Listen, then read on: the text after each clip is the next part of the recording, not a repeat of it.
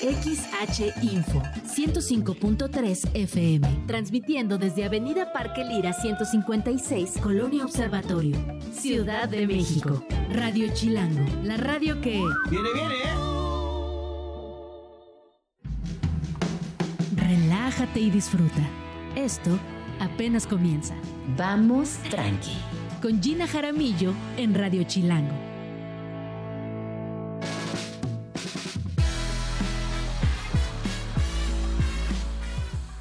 Hola personas, ¿cómo están?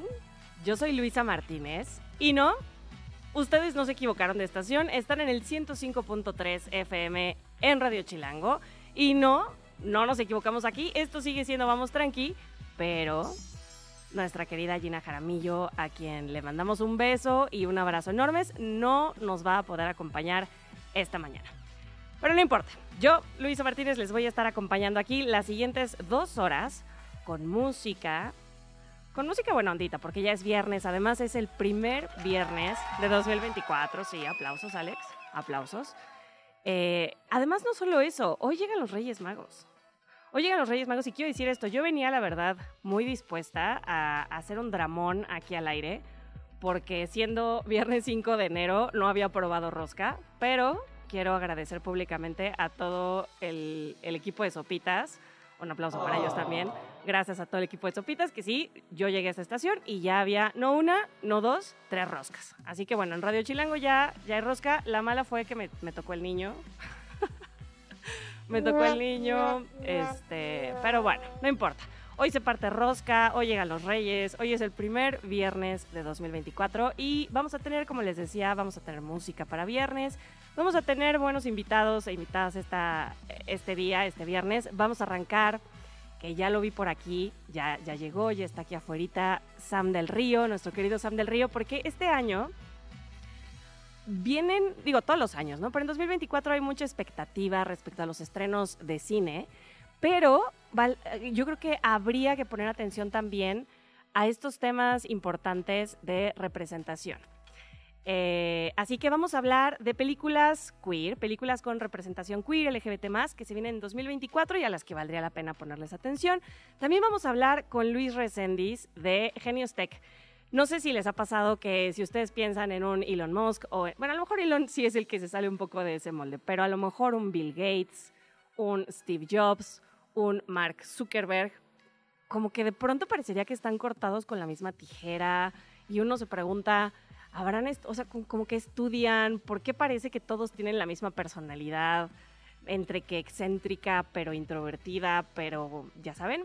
Entonces hoy vamos a hablar de si los genios tech y todo este estereotipo eh, es real, son así, o en realidad es un constructo social de como del imaginario y de cómo nosotros los los convertimos en esas figuras. También preguntarnos por qué en este estereotipo del genio tech no hay mujeres. Como que es muy difícil visualizar si uno piensa en, genios de la tecnología, pues no, no nos vienen a la mente tantas mujeres. Y todo, de todo eso vamos a platicar con Luis Resendi vamos a tener también un bloque completo dedicado a la rosca de reyes. Vamos a tener una entrevista con la chef Dafne Pineda que nos va a contar sobre la historia de la rosca, nos va a contar el significado, nos va a contar además de la importancia de consumir local. Como, como ustedes saben, aquí en Vamos Tranqui nos gusta mucho no solo comer, nos gusta mucho hablar de...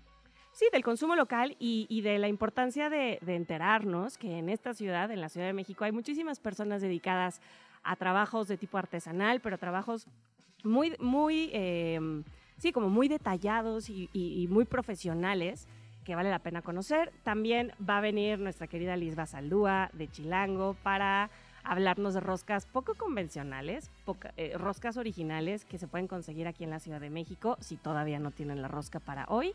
Bueno, pues van a, van a tener eh, muy buenas opciones y también nos va a recomendar tres lugares para pasar este fin de Reyes con los niños y niñas, porque luego, digo, yo no soy mamá, pero soy tía y sé lo difícil que a veces puede ser planear un fin de semana que sea divertido para, para chicos y grandes. Así que bueno, Liz Basaldúa nos va a dar algunas recomendaciones. Y para cerrar el programa viene nuestra querida Esa Mi. Vamos a tener eh, recomendaciones musicales de Esa Mi Pau. Pero antes de todo esto, vamos a escuchar la primera rola del día. Esto es Lola's Theme de The Shapeshifters. Es una recomendación de Ale Álvarez, que escuchábamos tranqui y que nos escribió, hoy esta rola cumple 20 años, estoy obsesionada con ella, así que aquí va Lola Steam. La escuchan a las 11.6 en Vamos Tranqui por Radio Chilango.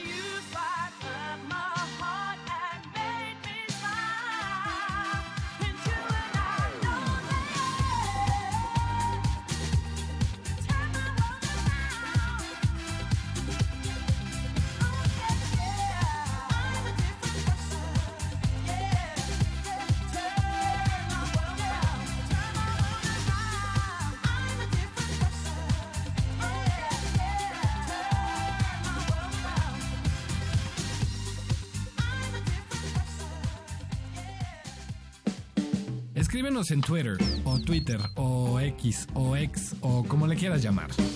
Arroba Jim Jaramillo y chilango.com. Uso el hashtag Vamos Tranqui. Son las 11 con 9. Aquí en Vamos Tranqui. Yo soy Lisa Martínez. y está aquí en la cabina. Sam del Río, esa risita que escuchan es de Sam. ¿Cómo estás, Sam? Muy bien, feliz de estar acá. Año nuevo, ley de Murphy por todos lados. es que estábamos diciendo, a ver, no, digo, la gente que nos ve en YouTube, en Radio Chilango, sabrá que tenemos el hermoso set de Vamos Tranqui y el increíble set también de Radio Chilango, el rojo en el que empezamos transmisiones en esta estación. Pero esta mañana los, los audífonos no funcionaron allá y luego acá ya Sam se nos estaba cayendo. ya, y Algo que el audífono no estaba conectado. Pero mira, esto se toma con la mejor actitud posible. Según yo, ayer acabó, ya en astróloga, ayer acabó Mercurio retrógrado. Entonces, a mí me está fallando... El cálculo. El cálculo, porque siento que esto está todavía con rezagos de retrogradosidad. Pues mira, yo amo Mercurio retrógrado porque digo, bueno, mira, si aquí me mantengo zen, todo lo demás que fluya. Acá tenemos nuestra especialista, nuestra astróloga de cabecera, Cosmolaut, a, que también, a quien también le mandamos un abrazo. Y es muy bonito como que siempre está esta idea de, de como que tiene esta imagen Mercurio retrógrado de todo te va a salir mal y ya mejor enciérrate y no hagas nada. pero ella nos explicaba como justo, o sea, sí, sí hay cierto caos, pero es el momento como para ponerte introspectiva, es como... Es, el momento, en son las lecciones de la vida y del universo, entonces, o sea, si algo no está bien es porque algo tienes que aprender. Exacto. Eh, o, algo tienes que experimentar. Y soltar también, como que no le estés forzando, que si del micrófono no está conectado, pues ya está, no, pues ya está. no pasa nada. Mira, me va a durar más el peinado. Oye, Sam, muchas gracias por venir aquí, feliz año. Gracias. Eh, y bueno, está Sam del Río aquí, que digo, ya, ya ha venido aquí antes, ¿eh? vamos tranqui, esperamos que vengas muchas veces más en este 2024. Sam es estratega digital, es conferencista, es parte del equipo de Escándala, que amamos locamente en esta estación. Y eh, bueno, también es eh, manager de comunicación de Safe Zone México, un movimiento que busca generar espacios seguros para personas diversas. Así es. Y la razón por la que hoy Sam está aquí con nosotros es que este, como decíamos hace, hace un ratito al inicio del programa, pues sí, siempre como que el inicio de año te pone a pensar en los estrenos y, y en música y en cine y como todo lo que se viene, pero es muy interesante la perspectiva de ok, en cine que viene en cuanto a representación queer. Y antes de que, yo sé que nos traes una muy buena lista. Van a atacar. Muy buena lista de recomendaciones de pelis. Eh, me gustaría que antes de eso habláramos un poco de la importancia de la representación queer en el cine, pero también quisiéramos, quisiera saber tu opinión sobre si hay o no y si toda la representación queer verdaderamente es buena o, funciona porque tiene algo. Entonces, bueno, aquí hay un combo de preguntas. Si quieres, tú dale y nos vamos arrancando. pues mira, eh, es, muy, es muy importante que desglosemos.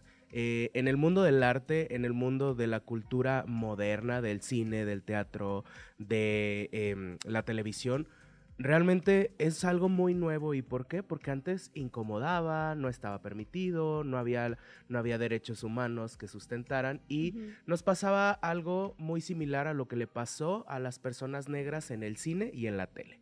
Que, que no había personas negras en la tele, eran personas blancas que eh, se pintaban de negro, ¿no? Usaban estas pinturas y que ahora ves esos materiales y te da mucho cringe, te molesta, te enoja. En la comunidad LGBT pasó algo similar. Eh, personas heterosexuales se disfrazaban de nosotros y el disfraz era eh, solo dirigido a esas cosas que eran o burla o incomodaban.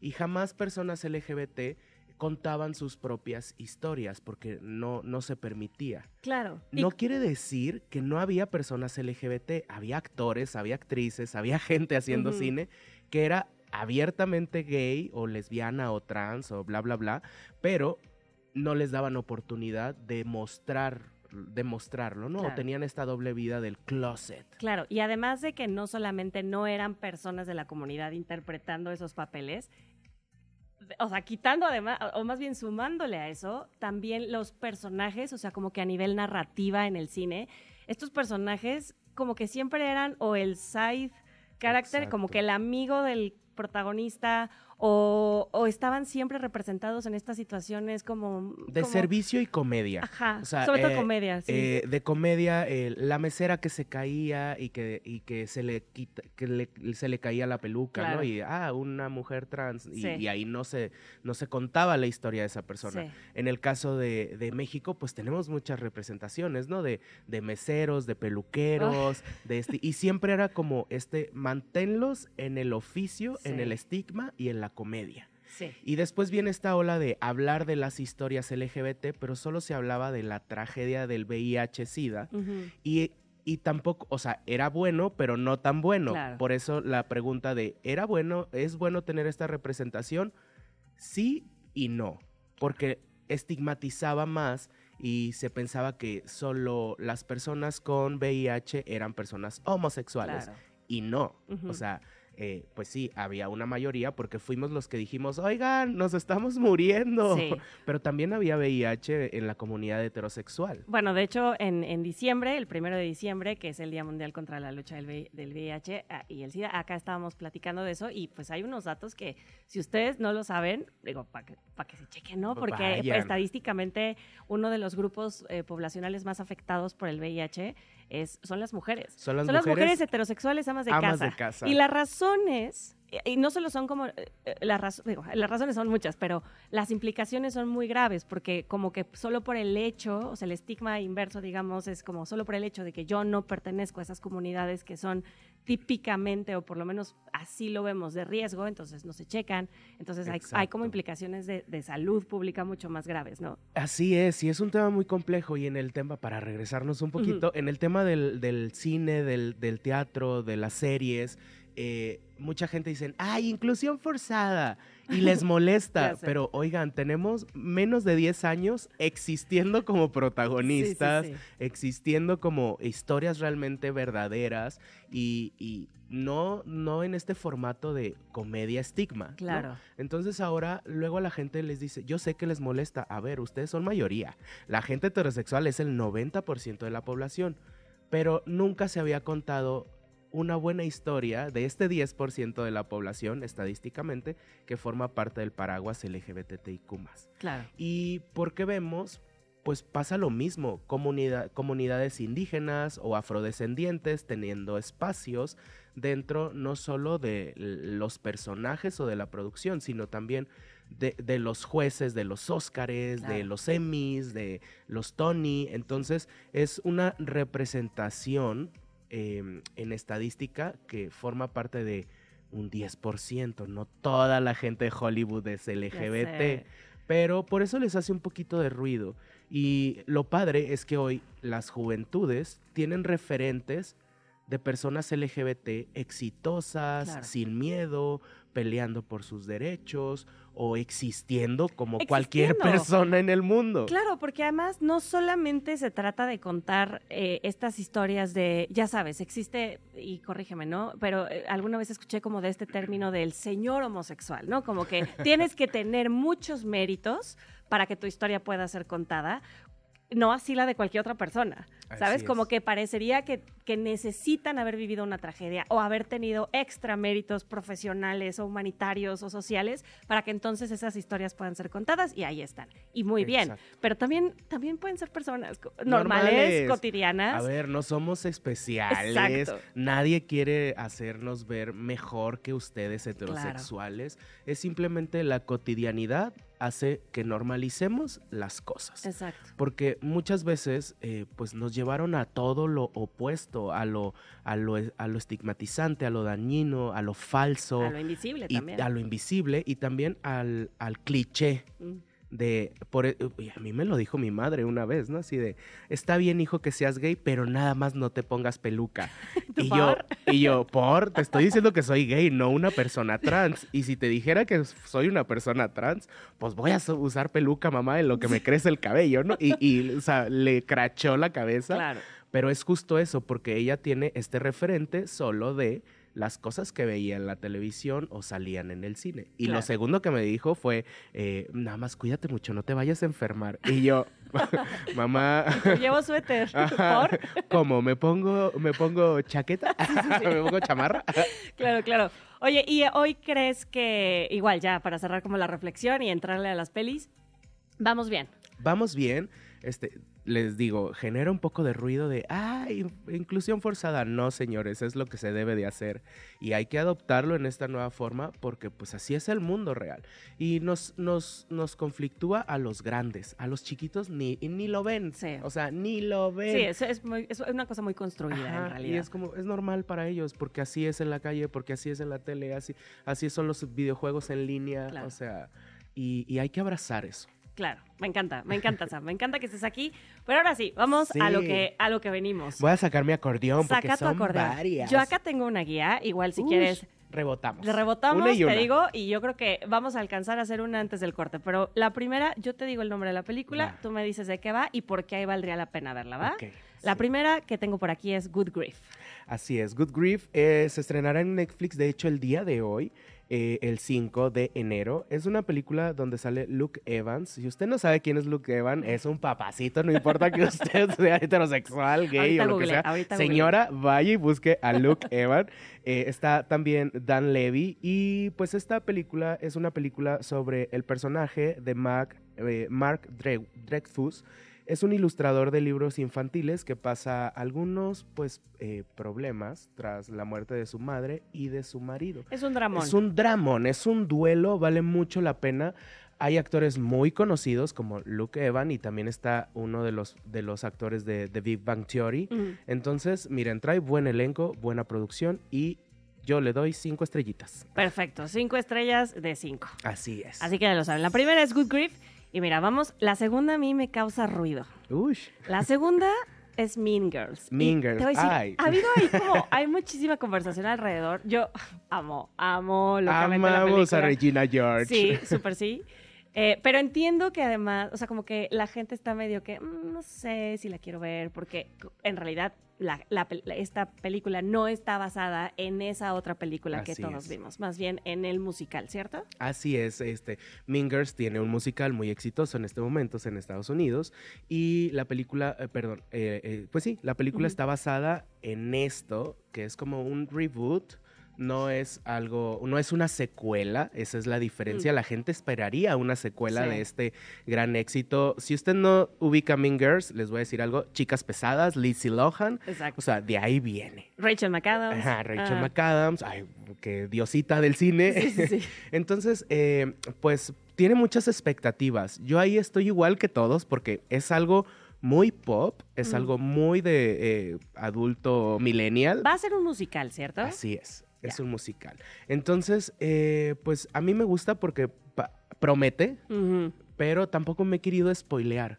Porque soy muy fan. Y además en, en- en esta lucha de derechos es como, no queremos más Regina George, Claro, pero, sí. pero extrañamos a, a Regina George. Pero es que yo creo que es un tema generacional, ¿no? Así Como es. que es un tema generacional. cancelable. O sea, es, el, es un personaje muy cancelable. Pero, pero- sí, sí, sí, no, es que sí, no, no hay forma.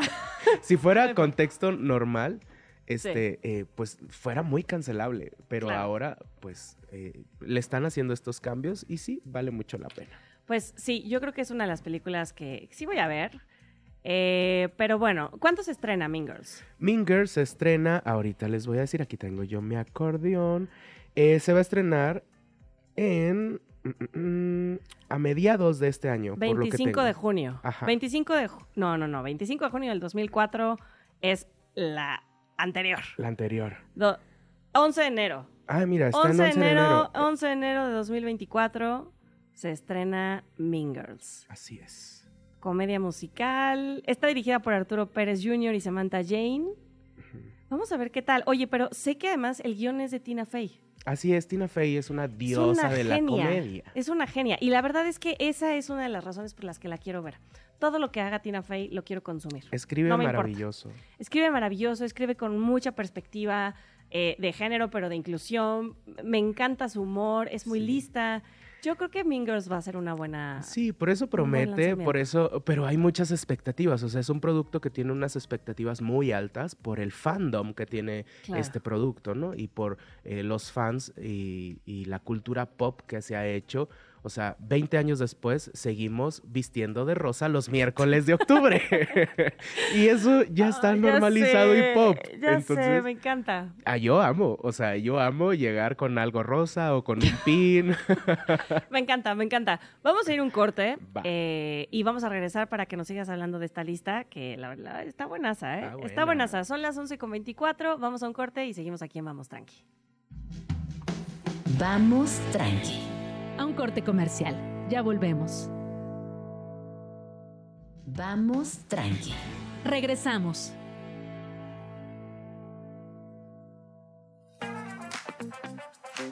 Son las 11 con 28. Estamos de regreso aquí en Vamos Tranqui. Soy Luisa Martínez, eh, cuidándole el changarro a nuestra querida Gina Jaramillo.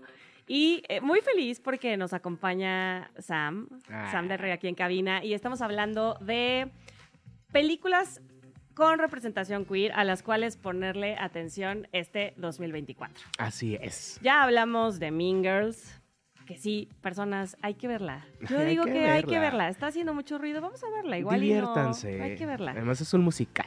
Sí. Se va a poner de buenas. Va a estar bueno. Va- ya hablamos de Good Grief. Y la que sigue Es Uy. Aristóteles y Dante descubren los secretos del universo. Cuéntanos todo de esa película. Pues para empezar es un, es un libro, es una película basada en un libro y este libro es muy bonito, es un libro hecho para adolescentes, es una novela, pero también pues obviamente tiene mucho material del cómo me hubiera gustado a mí tener mi adolescencia en un mundo más inclusivo.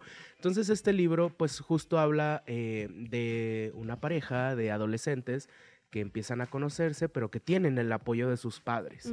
Y que el problema no es ser LGBT, el problema es ser adolescente. Claro. y cómo de- descubrirse y cómo enamorarse y cómo convivir en este mundo. Y, y los personajes son personajes que tienen una energía muy fuerte, muy, o sea, como muy despiertos en cuestión de eh, lo que ellos quieren ser de grandes, sus padres son son este, personas que tienen una formación académica, entonces ya sabes, todo el- rollo de quiero ser una gran persona. Claro. Y, y el plus es que son LGBT. Es que exacto, y, y creo que a esto nos referíamos justamente, es un gran ejemplo de lo que estábamos hablando en el bloque anterior, antes del corte, que es la representación no significa solamente que se cuenten estas grandes historias. La representación, de hecho, yo creo que la representación de cualquier grupo, la más efectiva siempre es la que está, la que está como se ve perfectamente insertada en, en la realidad, en lo Así cotidiano, ¿no? Que hace que no se sigan segregando, que no sean historias diferentes, sino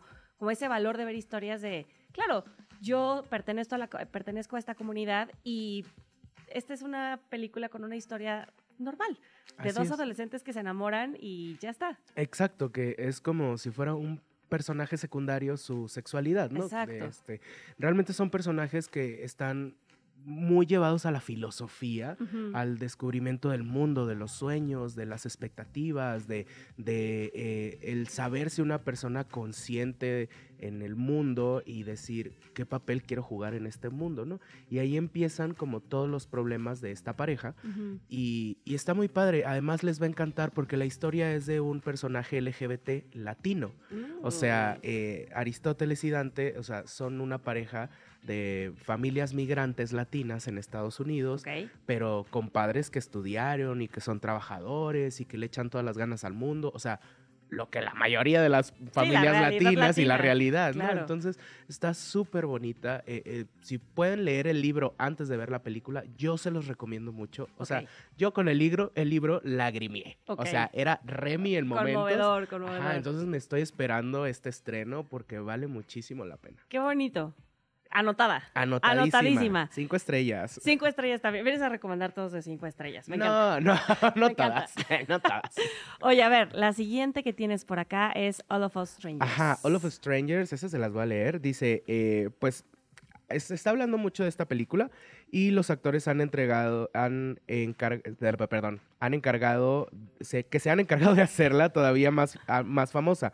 Una película romántica gay con Andrew Scott y Paul Mescal, eh, que interpretan a dos amantes de una química con una química muy especial. Perdón, ando muy ciego el día de hoy. No te preocupes. Sí, el largometraje está dirigido por Andrew Haig y es festivaleado. Eso quiere decir que la película está haciendo, antes de los estrenos, una ronda de Hacen un festivales. tour, ¿no? tour Como- de festivales. Eh, esta tiene mucha controversia justo porque están haciendo mucho marketing Ujú.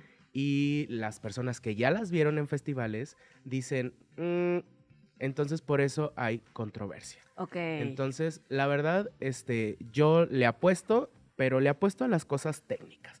Le al guion, a, a, a la historia, pero no tanto, no tanto a la actuación. Exacto. ¿Cuántas Y- estrellas y, le y apuestas? posible, posiblemente me crucifiquen. Pero ah, ya cuando ves el teaser forzado Ya. de le- eh, los clichés de, oh, el beso, oh, esto. Sí, digo, sí, sí. ay, Comedia ay. romántica que bien pudo haber sido un hetero y no Ajá. nada relevante. Y que la actuación pues no es sublime, ¿no? O Claro. sea, cosa que en las otras dos, tres que hemos recomendado sí sucede. Ok. Entonces, la historia me gusta, el guion me gusta, pero las actuaciones, pues digo, ah, pues, si están haciendo controversia, es por algo. Ok, pongamos atención y vayamos viendo cómo va eh, fluyendo la información Así que es. tengamos de esta película antes de decidir si la vemos o no. La siguiente, ¿qué cosa? El color Híjole, púrpura. El color púrpura, a ver, esto es una nueva versión del color púrpura. Si usted no ha visto esta gran historia, tiene que ir a ver la primera Sí. primero, sí, obviamente. sí. Y pues nada, o sea, so- simplemente recordemos que es una, la historia de una mujer que lucha a mediados del siglo XX por sus derechos y vale muchísimo la pena, o sea, porque justo son estas historias muy buenas que tal vez les faltó valentía para tocar ciertos temas en este contexto de hace 20, 30 años, Claro. ¿no? Entonces ahora el guion está muchísimo Ya, más pulido, trabajado, en, en normalidad de lucha de derechos, de igualdad de género, de eh, derechos de la mujer. Entonces yo estoy fascinado. y- Emociona. Emociona. Emociona ese estreno. Ajá. Y el último que traes acá en esta lista me pone feliz. Tan, tan, tan, tan. Frida. Frida, así es. Eh, Frida, eh, Carla Gutiérrez está haciendo una versión de esta perspectiva de la vida queer de Frida Kahlo. A ¿Qué? ver, no es algo nuevo, no es No moda. es algo nuevo, pero no sé, como que se evita hablar de eso. O sea, Claro. No es, al- no es lo más hablado. o Porque sea, vende más Frida y Diego que Frida y Chabela Vargas. ¡Ah! Claro, pero- Lo dije.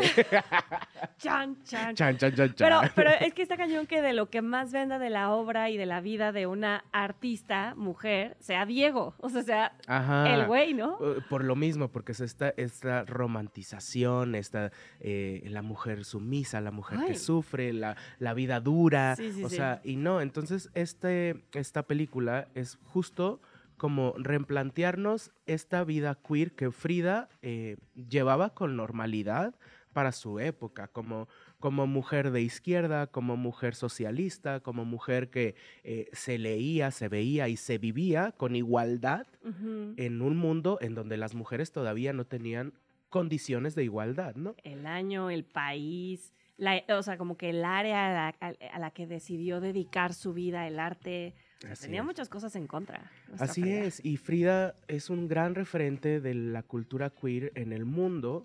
Y dato curioso, eh, Frida se comienza a hacer muy viral en, en internet y en los museos gracias a que personas queer empezaron a comprar más sus obras.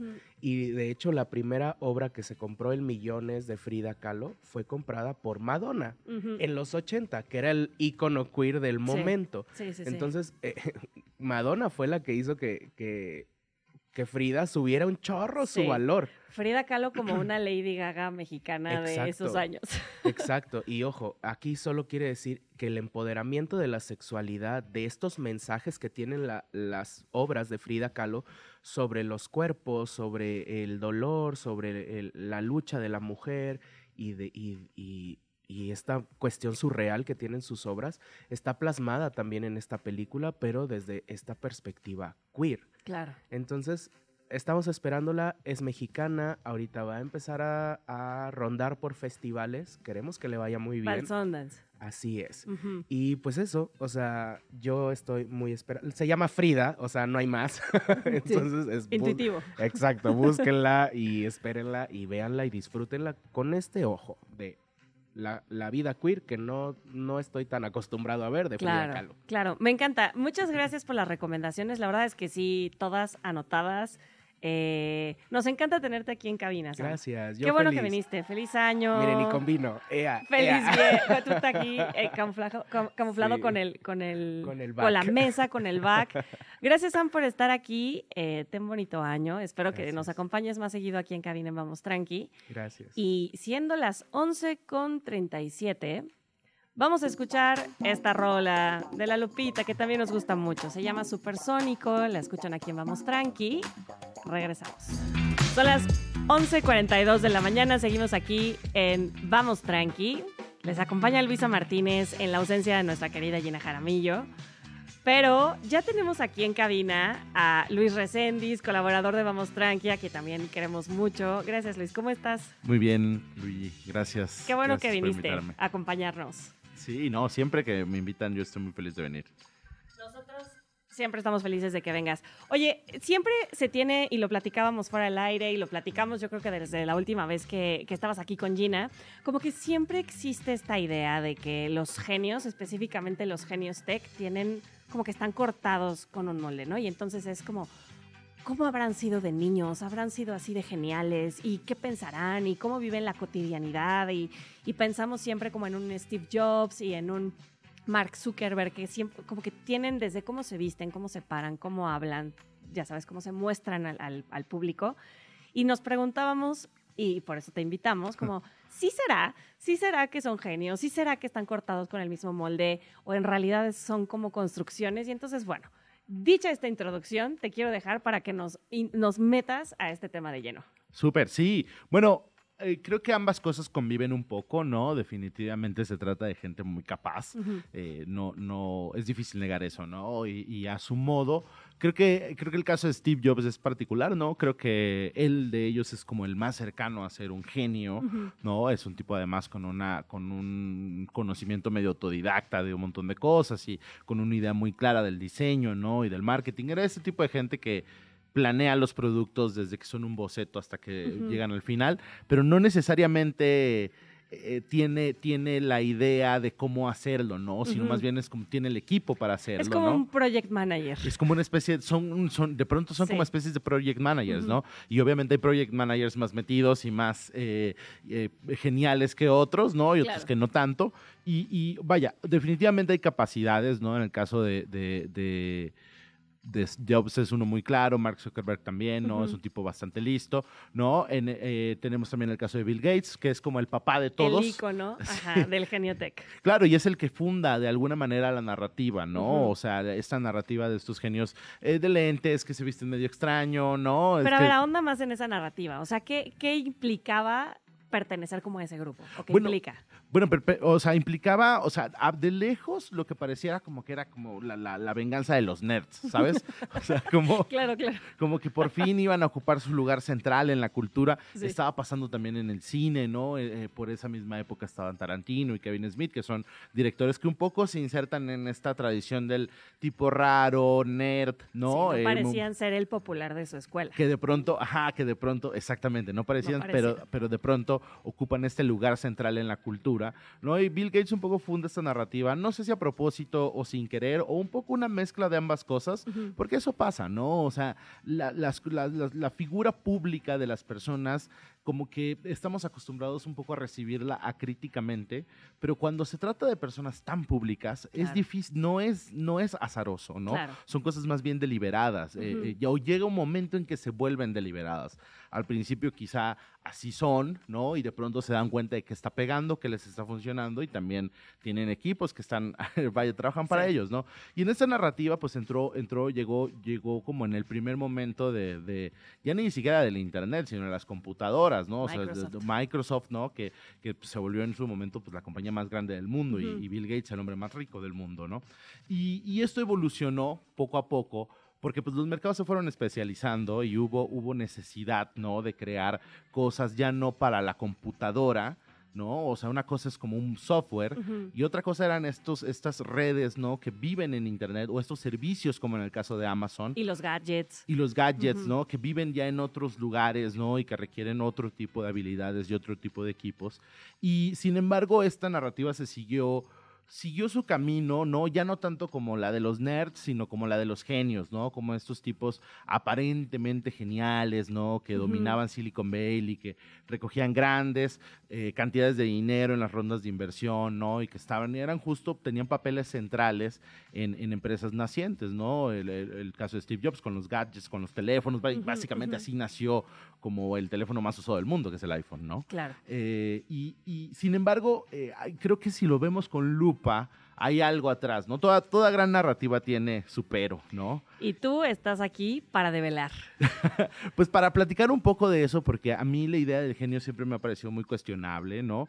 Eh, si uno piensa en un genio como una persona que es esa sola la que tiene todas las ideas y que las lleva a, la a su consecución final y que es responsable de todo, pues no, no, realmente esa persona no existe y no, Claro. y- o, o existe pero en muy raras ocasiones. Y no son ellos. Y no son solo no son ellos, ellos, claro. exactamente, ¿no? O sea, incluso eh, de gente que uno respeta, ¿no? Como Martin Scorsese, podríamos decir. Es un genio, sí, seguro, ¿no? Pero también es un gran seleccionador de talento, Claro. ¿no? Y es lo mismo pasa con la industria tecnológica, ¿no? No puedes puedes crear este tipo de, de redes o este tipo de, de- de desarrollo sin tener a gente muy buena en tu equipo que a lo mejor no sale en la portada de la revista, pero resulta crucial para lo que estás haciendo. Sin tener a gente muy capaz a tu alrededor, pero también no pasa sin tener ciertos tipos de privilegios. Totalmente. O sea, es para, de entrada para, para eh, en la época de los 80, 90, que es la época en la que surge eh, Bill Gates, en la que surge Microsoft y, y varias de estas cosas, pues bueno, no, no, no había más, ¿no? O sea, no había internet.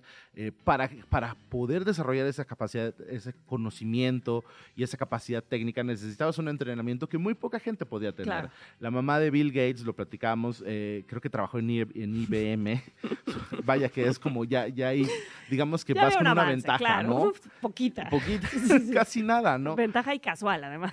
Y sus papás además abogaron porque en su escuela hubiera computadoras, les dieran clases, cosa que poca gente tenía, ¿no? Claro. En, esa, en, en esa época. Y que obviamente para, para los, los, los estudiantes, que no se trata de quitarle su mérito, sino colocarlo en, en un lugar donde veamos dónde fue el lugar real de donde salieron, para que dejemos de creer en ellos como genios Claro. eh, sin ningún adjetivo o como genios mágicos, ¿no? Sino que hay un contexto socioeconómico y sociocultural Sí. del cual surgen estos genios. Sí, sí, sí. Y es importante también entender que, eh, o, sí, no, no, no, no se desmonta el estereotipo solamente porque sí. O sea, yo creo que la relevancia de hacer este tipo de ejercicios, de pláticas y de estas conversaciones padres, es que justamente sí hay ciertas limitantes causadas por esos estereotipos, ¿no? Como que de pronto parecería, no, pues yo nunca voy a ser Steve Jobs, ¿no? Como que es una cosa tan especial, tan, ya sabes, esta posibilidad cósmica que se dio, que pues bueno, yo estoy muy lejos de eso, ¿no? Y eso sí se puede traducir en ciertas limitantes y no solamente con uno mismo, sino también en la sociedad, ¿no? Como que es difícil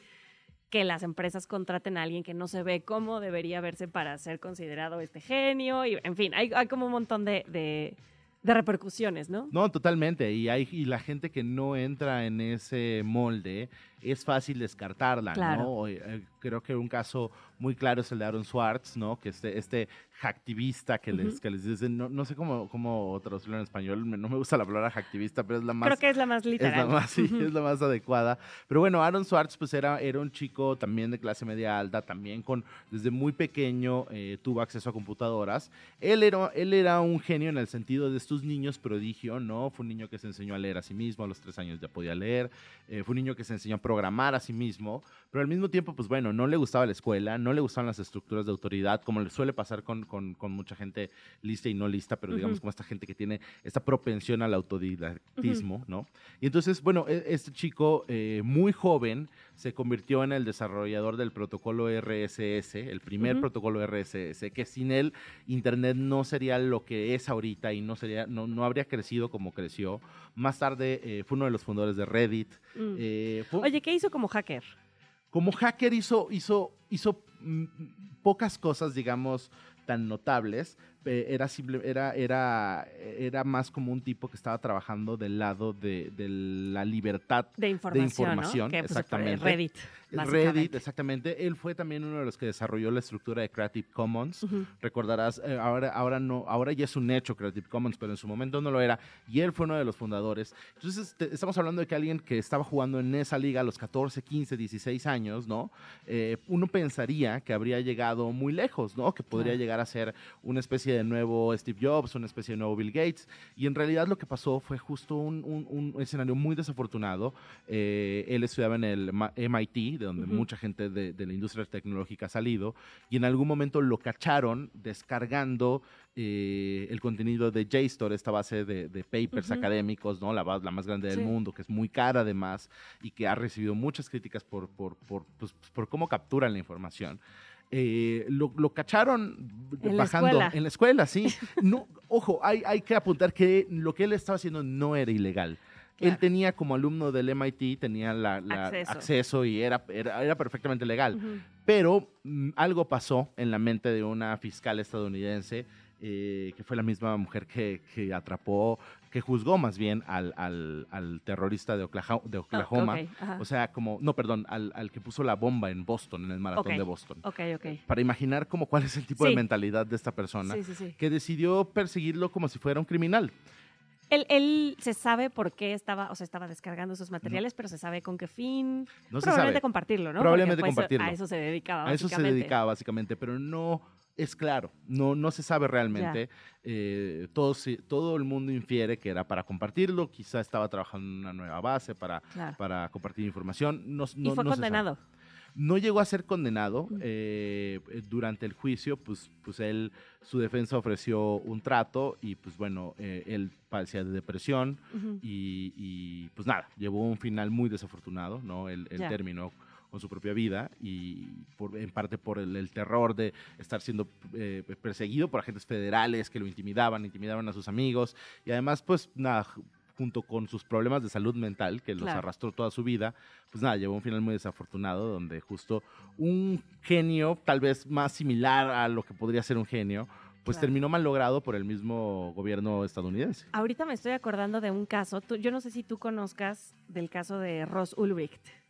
Mm. Es un chavito que si tú ves su foto, si ponen ahí ahorita en Google su nombre, Ross Ulbricht, se escribe CHT, Ulbricht, eh, que era pues un, un genio, ¿no? O sea, era muy listo y le encantaba la programación y tal, y entonces él tenía como estas ideas de también como del, de libre mercado. Y entonces creó Silk Road, que Ah, es claro. considerado el primer mercado negro, pero en realidad él no creó Silk Road, esta plataforma eh, de venta y compra de artículos eh, y bienes Sí, sí, sí. Pensando que fuera un mercado negro, sino yo creo que la gente debería como poder comprar más con Bitcoin y estas cosas. Bueno, la historia es tremenda porque, pues sí, aunque quisiera o no quisiera, esa cosa se convirtió en un traficadero de órganos, drogas, o una cosa bastante oscura. El punto es que él no vendía, él no hacía esas transacciones. Él puso la plataforma y bueno, él creo que tiene 38 años, acaba de cumplir. Fue condenado, O sea, pero además lo agarraron de que equipo SWAT en su casa, o sea, una cosa bastante aparatosa, y lo condenaron a dos cadenas perpetuas y 40 años, más una penalización económica que te mueres.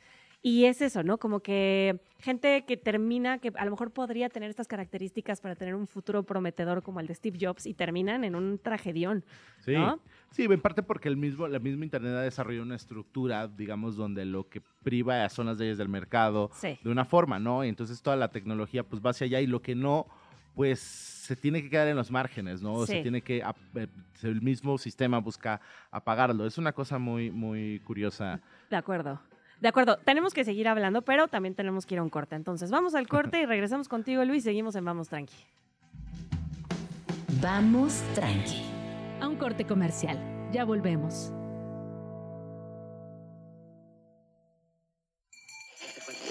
Radio Chilango. La radio que... Viene, viene, ¿eh? Radio Chilango. Mi nombre es Greta Padilla y estoy todas las mañanas de 9 a 11 a.m. en Sopitas FM por Radio Chilango para hablar de cine, música y todo lo que se les ocurra en la parte de entretenimiento. Sigan las redes de Sopitas.com, Sopitas FM en Instagram y Twitter. Radio Chilango. La radio que... Viene, viene, ¿eh? Oigan, ya sé a dónde era este fin. Mi hermano visitó el Museo Banco de México y regresó encantado. Sí, he visto algunas fotos. El edificio está increíble. ¿Museo? ¿Están seguros? Es que no es cualquier museo. El Banco Central literalmente abrió sus puertas. Conoceríamos algo de sus funciones, su historia y hasta entraríamos a su bóveda. ¿Te dejan entrar a la bóveda? Ya me empieza a gustar la idea. Va, reservaré boletos. Museo Banco de México. Entrada gratuita. Planea tu visita en museobancodemexico.mx. Conviértete en dueño de tu propia franquicia de Uñas México, marca líder en belleza y bienestar a nivel mundial. Ofrecemos un exitoso modelo de negocio, capacitación integral y el respaldo de una marca reconocida. Contáctanos ahora al 5522 44 1255 o en redes como De Uñas México. XH Info 105.3 FM, transmitiendo desde Avenida Parque Lira 156, Colonia Observatorio, Ciudad de México. Radio Chilango, la radio que... Viene, viene, ¿eh? Vamos tranqui. Regresamos.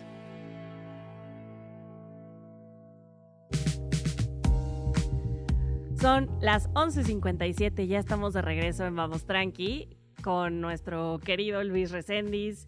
Estamos platicando de genios, el estereotipo, son, no son, qué implicaciones tiene que existan esos estereotipos sobre la gente que consideramos genios de la tecnología. Así Creo que, que- bueno, Creo que una de las implicaciones más desafortunadas de este molde del que hablamos es que se ha cerrado, ¿no? Eh, se ha cerrado como el acceso a quienes, como tú bien dijiste, a quienes no forman parte de ese molde, ¿no? Claro. Entonces, pues de entrada estos son, son hombres, todos. eh, eso te iba a decir, como que el mismo estereotipo es tan limi- o sea, es evidentemente limitante porque yo no, Sí. yo misma no puedo pensar en una genia tech. Sí, son pocas, o sea, es- no son pocas, existen, Pero no es puedo pensarla. difícil pensar en, en ellas a primera, a, a bote pronto, ¿no? A mí una de las más interesantes me parece Daniel Feinberg y, y al mismo tiempo los nombres que, que vamos a hablar no van a llegar al tamaño de, de- de los otros, ¿no? Porque, pero bueno, Daniel Feinberg es, es la, pues es la mera mera de la cinematografía de Pixar. Es una, es una mujer nada más, ¿no? O sea, es una mujer que estudió eh, computación, fue, fue su formación inicial, pero eh, más tarde empezó como a trabajar en películas, eh, de como, como en la parte de animación, es también un- una, una muy, muy eh, experta animadora, y dentro de eso se clavó en la cuestión de la luz. ¿No? Que a primera instancia uno podría decir como, ok, ¿eso qué? ¿No? No lo hace solito la máquina, pero no, las, la- las películas animadas también necesitan su propia cinematografía y, y quizá todavía más las películas animadas en 3D, ¿no? Claro. Eh, toda la cuestión de la luz y cómo rebota y cuál, es el, cuál va a ser la iluminación de esas escenas se tiene que manejar un poco como si fuera real, pero pues es, es animado, ¿no? Sí. Entonces, eh, esto pues nada, ella, ella empezó en 1997 y de ahí se ha ido moviendo por todo, por todo Pixar, ¿no? Y bueno, ella trabajó vaya, en Toy Story 2, en Monsters Inc., En todo. en todo, en todo. Ella fue la encargada de animar el pelo de la princesa de Brave, el, el pelo este chino rojo, de, no recuerdo cómo se llama la princesa, Mira, no me acuerdo. Sí, la vikinga, ¿no? Ajá, sí. O sea, entonces para, para que nos vayamos dando una idea de, de lo que hace ella, ¿no? Claro, que además no solo es este, o sea, porque además eso pasa mucho con el trabajo de, de algunas personas, específicamente de las mujeres, como que uno se concentra mucho en la genialidad de- y, y mira, hizo esto y ella, pero no se habla tanto del dinero que eso significó para esa industria, como que sí es importante decir que lo que hizo, más allá de la genialidad del trabajo y de la, como esa cosa de perfeccionismo y todo, se tradujo en dinero y se tradujo en, en renombre para empresas tan grandes como Pixar. Y en premios.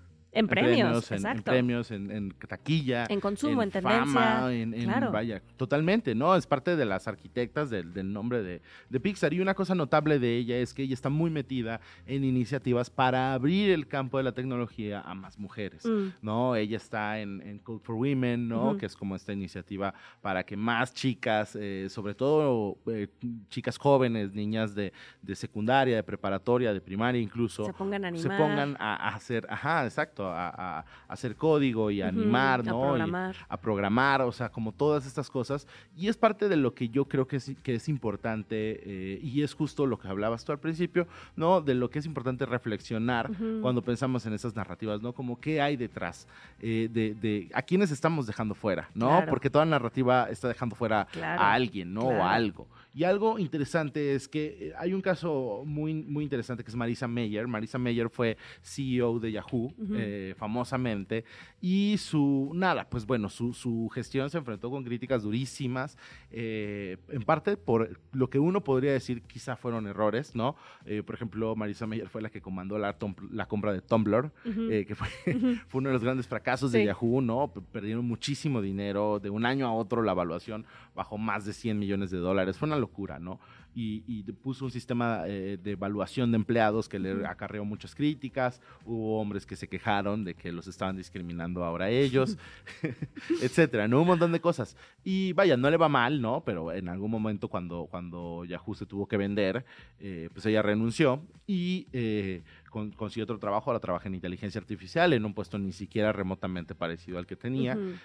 Pero uno lo puede comparar, por ejemplo, con el, con el caso de Adam Newman de WeWork. ¿no? Uh, Eh, Qué gran historia. Es una gran historia, Sí. ¿no? Pero Adam Newman, pues bueno, Adam Newman hizo que WeWork crasheara de una forma espeluznante. Es película, ¿no? En donde cuentan la historia, es serie. Es una serie, serie. y es una serie con Jared Leto. Sí. ay, Y es un podcast Sí, también sí, muy bueno. Es un podcast de, de Wonder y les recomiendo que, que le echen oreja. Sí.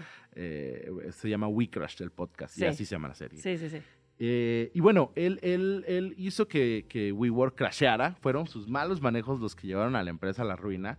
Y, y al final, eh, pues él se fue con más de un billón de dólares, más de mil millones de dólares, sin ninguna admisión de culpa. Y el año pasado, Adam Newman recibió por su nueva empresa Flow, que también es una empresa inmobiliaria, recibió el cheque más grande que ha recibido una startup de financiamiento para ¿Cuánto fue empezar. 350 millones de dólares. O sea, y dices, ¿cómo se juzga, no? Sí. A, a- a Marisa Meyer, ¿no? Y cómo se juzga a Adam Newman. Sí, aquí hay varias cosas cruzadas, que es no solo a veces como en este intento por darle este lugar a las mujeres en este tipo de industrias, pues no se cuentan estas historias de fracaso, ¿no? Como la de Marisa. Totalmente. Y acá, bueno, se puede contar, pero incluso contándola vemos cómo la atraviesa otra diferencia importante en, en- en comparación con la his- otra historia de fracaso de un hombre, que es, bueno, ella, bueno, pues ya, ya, ya, ya está, se acabó. Y él, puede que también, pero con mucho más dinero, ¿no? Con mucho más dinero y eso, recibiendo un financiamiento exorbitante para una empresa que está en el mismo ramo de la empresa que él hizo crashear. Sí, sí, sí, O sea, es como mi experiencia me respalda. Exactamente. Claro. Es muy extraño.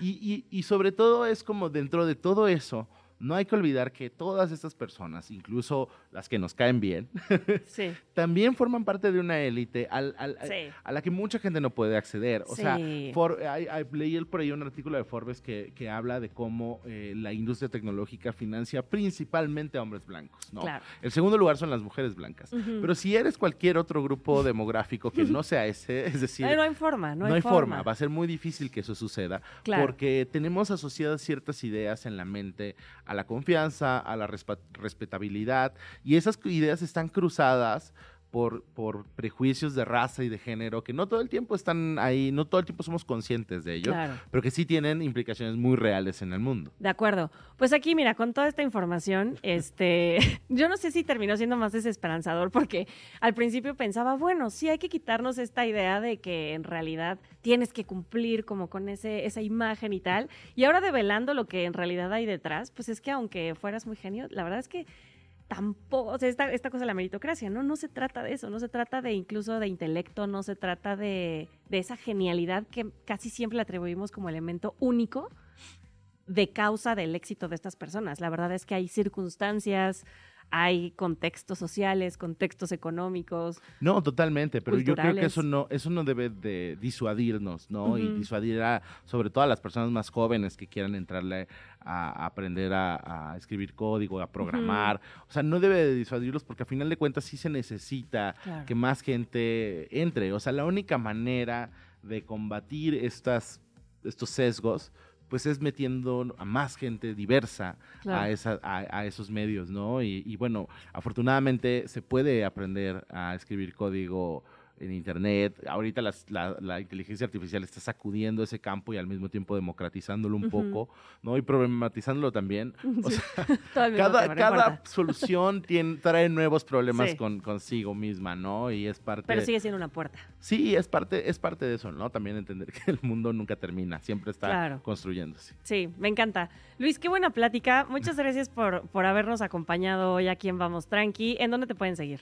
En todas las redes estoy como La Petite Machine, eh, pueden buscarme ahí, eh, busquen, mi, busquen mi nuevo libro, eh, algunas verdades están afuera, pero otras es imposible saberlo. Del cual ya Publi- hablamos también Ya hablamos también, publicado, y también habla de tecnología y de genios tecnológicos y de la conquista del espacio, eh, entonces vayan a buscarlo en cualquier librería, lo publicó Dharma Books, está ahí al alcance de todos. Muchas gracias, Luis, por estar aquí. Vamos a ir a escuchar una rola siendo las 12 con 6 de la tarde. Aquí en Vamos Tranqui. Es 12 de la tarde, 12 de la tarde, no es mañana. Ya me están corrigiendo acá. 12 de la tarde, Alex. Vamos a escuchar esta rola que se llama Bailando con el Diablo. Es de Jonás. Para que nos pongamos a bailar ya, es viernes. Estamos en Vamos Tranqui. Regresamos. Escríbenos en Twitter o Twitter o X o X o como le quieras llamar. Arroba Jim Jaramillo y arroba chilango.com. Uso el hashtag Vamos Tranqui. Ya estamos de regreso aquí en Vamos Tranqui, son las 12 con 10. Yo soy Luisa Martínez, aquí supliendo a la amada Gina Jaramillo, que estará de regreso por acá ya en Radio Chilango el siguiente lunes. Pero lo prometido es deuda y aquí se dijo que íbamos a dedicar un bloque completo a las roscas de Reyes. Y sí, eso vamos a hacer. Y para la primera persona que viene a hablarnos y antojarnos una rosca de Reyes, tenemos en la línea telefónica a Dafne Medina. Ella es chef, es egresada de la carrera de Administración de Instituciones con especialidad en gastronomía, tiene diplomados en pastelería, chocolatería de vanguardia, en emprendedores de establecimientos de alimentos y bebidas y es egresada de la primera generación del diplomado Worldwide Alliance en Artes Culinarias por el Instituto Paul Bocuse en Lyon, Francia. ¿Cómo estás, Dafne? Buenos días, buenas tardes. Hola, buenas tardes. Muy bien, Luisa, muy contenta de estar aquí contigo y con todo tu auditorio. Muchas gracias, Dafne, por tomarnos la llamada. Queremos eh, platicar contigo porque, pues ya, hoy se parte rosca. Ya llevamos varios días este, con la rosca en el antojo, en la cabeza. Eh, y nada, queríamos aprovechar para platicar contigo hoy de la rosca, que nos contaras del trabajo que haces tú aquí en la Ciudad de México, de a qué te dedicas y que nos antojes un poquito una rosca esta tarde. Claro que sí. Mira, yo, como bien dices, estoy aquí en la Ciudad de México. Realizo muchas actividades. La, la docencia también me gusta muchísimo. Doy clases y tengo un negocio propio en el cual doy asesorías, hago caterings, eh, por supuesto la repostería, pastelería y panadería eh, me encanta. Y en esta, en esta época, ¿no? En donde, como bien lo dices, pues estamos celebrando la llegada de los Reyes Magos, pues me encanta hacer roscas y, compartirla pues con toda la familia y con los amigos, ¿no? Claro. Entonces es muy versátil todo lo que hacemos. Claro, háblanos de, de, la rosca, háblanos de los elementos de la rosca, porque siempre vemos que si el dulce, que si la parte de azúcar, que si... Cuéntanos tú que te dedicas a hacer roscas, cada partecita, que ahorita que vayamos a partir un pedacito de rosca, deberíamos fijarnos. Así es, mira, antes de decirte eso, me gusta mucho hablar de rosca porque eh, en México muchos de nuestros panes tradicionales tienen eh, un back cultural muy importante, ¿no? Y en este caso lo tiene y, también, bueno, pues no, no podemos quitar de fuera la religión. Entonces, podemos empezar con la misma forma del pan. Podemos encontrarnos roscas que son redondas u ovaladas, ¿no? Y va a tener dos significados. La primera es que eh, simboliza la corona de los Reyes Magos y es eh, no tiene ni principio ni fin y eso nos dice del, del, amor infinito, ¿no? De Dios que justamente es así. Entonces desde ahí pues ya tenemos toda esta parte eh, religiosa, ¿no? Por supuesto que se van a encontrar alguna forma rectangular o, o cuadrada, porque pues ya a, veces las reuniones son como multitudinarias, pero lo, lo correcto, lo más usual es verlas o redondas u ovaladas. Ok. ¿No? Después, famosísimo que todo el mundo se pelee la costra de azúcar, por supuesto. Originalmente en la rosca nada más venían cuatro, eh, cuatro puntos de, o cuatro porciones de, costra de, azúcar y eso significaban los puntos cardinales. Pero, por supuesto, es pelea en la familia es quien lo se más lleva delicioso, ¿no? la, la, costra de la rosca. Entonces ya cada vez vemos eh, que vienen con muchos más este, costras de azúcar e inclusive se van a encontrar roscas que están completamente cubiertas de azúcar. Échele más. lo demás. Échele más puntos cardinales a la rosca, por favor. Correcto, es correcto, para que lleguen los Reyes Magos más rápido. ¿Qué más, en, en, las frutas, bueno, eh, a las roscas le podemos poner ate, ate de tejocote, de guayaba, frutas cristalizadas. El acitrón ya no se utiliza, por supuesto, porque está en peligro de extensión. Y eh, ya es un delito utilizarlo. Entonces, eh, eliminamos el, famosísimo acitrón. Pero las frutas tienen, fíjate, ahí sí, tres significados. El primero que como es una corona de Reyes Magos, pues hay que decorarla, hay que adornarla. Entonces son las joyas que están en la corona de los Reyes Magos. Claro. Pero esto también, ¿qué nos va a hacer? Pues también nos, nos distraen. Nosotros al partir la rosca estamos buscando y querer y queremos encontrar al niño Dios, ¿no? ese es el premio, que también ahorita platicamos de eso, luego lo vemos como castigo, pero no, el encontrar al niño Dios es un premio. A mí me salió Pero estas joyas, sí. y estas joyas nos pueden distraer, entonces el chiste es eh, eh, pues justamente eso, y también pueden significar como elementos superficiales por los cuales eh, pues todas las personas atravesamos para encontrar ese amor eh, hacia Dios, ¿no? Claro. Pero bueno, nos podemos quedar con que eh, pues hablamos de una corona, hablamos de las joyas y pues son distracciones para, para no encontrarlos. Ok. Por supuesto, pues tenemos al niño Dios, ¿no? Que es eh, el momento que recuerda en que José y María esconden al niño para salvarlo de, de las manos de Herodes. Este, y bueno, entonces, lo correcto sería tener un niño Dios en la rosca. Y ya le Pero- ponemos 15. Sí, ya, ya la rosca, cada, cada rebanada, ya traes un niño Dios para que nadie se pelee, ¿no? Y, y de ahí, pues, nos, nos, eh, eh, en México tenemos la tradición, por supuesto, de que el 2 de febrero, que es el Día de la Candelaria, nuevamente la familia se reúne y se hace una fiesta, se arrulla al niño, se lleva a la presentación a la iglesia y todo. Y entonces quien lo encuentre, pues tiene que hacer la fiesta con tamales y, y chocolate y atole y todo esto, Claro. ¿no? Entonces, este, por eso muchas personas dicen, no, no, no quiero encontrarlo porque me toca la fiesta, pero la verdad es que pues es, es un honor encontrarte al niño en la rosca, la de verdad. origen, ¿no? la tradición, eso era más bien como una fortuna. Pero bueno, Exacto. sí, ya, ya en la ejecución luego sí cuesta. Es- sí, sí, sí. Entonces, por eso, por eso ya cada vez este, pues hay más niños para que pues ya se reparten los gastos de Claro. las fiestas, ¿no? Eh, y bueno, la verdad es que pues aquí en México tú sabes que somos súper creativos y originales Sí. y ya este decimos, oye, y el cuchillo, bueno, el cuchillo significa el peligro que corría el niño Dios, pues de ser encontrado, Claro, ¿no? perseguido. Es, es totalmente. Ahora, la rosca tradicionalmente se, se consume pues con un delicioso chocolate caliente. Este chocolate también tiene un significado, que es la combinación cultural, o sea, en México, ¿no? Eh, de, de los españoles Claro. al momento en que llegan y evangelizan. Entonces, bueno, pues ahí es el, el encuentro de estas, Sí, puro, de estas dos culturas. puro sincretismo, ¿no?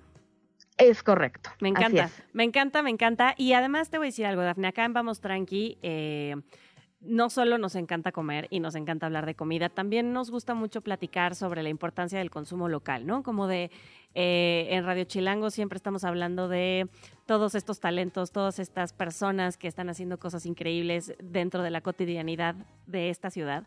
Y es muy importante que la gente sepa que si bien uno a veces por la inercia va y compra una rosca y compra 100 y lo que sea y las compra en donde sea, estas, estas roscas hechas, ya sabes, como que casi que en serie, eh, platicar contigo de la importancia de, de- de la gente y de darle el reconocimiento a la gente que como tú se sigue dedicando a hacer, en tu caso, pues en este caso específico es panadería, pero de esta forma casi artesanal, ¿no? Sí, sí, es, es correcto. Como bien lo dices, eh, creo que las personas, o sea, nos vamos en cinta, ¿no? Y de pronto ya lo queremos todo rápido. Claro. Yo quiero ser el primero en tenerlo y, y desgraciadamente te encuentras con establecimientos que en agosto, en septiembre ya tienen rosca de Sí, reyes. Sí, ¿no? sí, sí. Entonces, mira, a mí también me encanta esto del consumo local, de las tradiciones. Entiendo que en ocasiones, si hay, si viene la, la familia de viaje o si te vas por mucho tiempo y no estás en la temporada, pues claro que se te antoja, ¿no? Claro. Eh, pero va perdiendo el significado real de lo que es la rosca, de lo que es convive con la familia, reúnete, eh, etcétera. Entonces, eh, yo sí los invito, la verdad, a que consuman local, pero además de todo, que, que lo hagan en la temporada. Las panaderías eh, artesanales, ¿no? Las buenas panaderías, si se dan cuenta, la verdad es que manejan eh, las roscas únicamente en temporada, ¿no? Y si nosotros vamos y consumimos la rosca en agosto, en septiembre, la verdad es que los perjudicamos o nos perjudican. Me voy a, me voy a sumar aquí a la historia. ¿Por qué? Porque la verdad es que las personas se hartan. Claro. Y ya dicen, ay, no, ya comí rosca en septiembre, ya qué chiste tiene, ¿no? Entonces, eh, bueno, y además, eh, eh, el valor que tiene la elaboración artesanal. O sea, tú puedes hacer 100 roscas, por ejemplo, y las sigues haciendo de manera artesanal porque a lo mejor tienes a dos o máximo tres personas haciéndolas contigo, las hacen a mano, Claro. ¿no? Las hacemos a mano. Y tiene, la verdad es que un periodo de elaboración larguísimo. Yo te puedo contar en mi caso que yo para hacer una sola rosca, desde que peso los ingredientes hasta que le estoy poniendo en su charola, con la caja, etcétera, me tardo cinco horas en hacer una rosca, ¿no? Nada más. Entonces, nada más, exactamente, digo, afortunadamente ya puedo hacer ocho, pero no es que pueda hacer 200 roscas Claro. al mismo tiempo. Claro, claro. Eh, y eso, la verdad es que es organización, es logística, es conocimiento, es saber cuánto tiempo tengo que darle en cada proceso para que la rosca salga deliciosa, esponjosa y la podamos disfrutar, Claro, claro, qué, qué importante esto. La verdad es que, digo, cada quien haga lo que quiera, ¿no? Que, o sea, no estamos acá prohibiendo que Claro, la gente compra sí, sí. roscas donde sea, sabemos las urgencias, los tiempos y la velocidad de esta ciudad, pero yo creo que es bueno hacer esta invitación de, a ver, esto es una vez al año y si tienen oportunidad de dedicarle como el tiempo para ir a buscar una, una buena rosca, una rosca que sea única y que sí los lleve a ese lugar de satisfacción máxima, pues inténtenlo, ¿no? Así es, sí, totalmente, totalmente. O sea, entendemos que, que la problemática en tiempos y movimientos y demás, y, y que hay para todos, ¿no? O sea, eh, eh, creo que, creo que eso es muy importante, o sea, respetar, ¿no? La decisión de cada quien, hay para todos, pero sí, sí tienen oportunidad de alguna vez de probar una rosca, eh, o sea, local, ¿no? De comprarle a la panadería que está enfrente de tu casa, la verdad es que eh, se van a llevar seguramente grandes y- y muy lindas sorpresas. Perfecto, Dafne. Oye, muchas gracias por tomarnos la llamada. Tenemos que ir a un corte, pero te mandamos un abrazo de parte de toda la producción de Vamos Tranqui. Vamos a un corte escuchando esta rola que se llama High. Es de Raguayana y la escuchan aquí en Radio Chilango 105.3. Vamos tranqui. A un corte comercial. Ya volvemos. Estás escuchando Vamos tranqui. con Gina Jaramillo en Radio Chilango. Agenda Chilango. En Vamos Tranqui, siempre hay plan.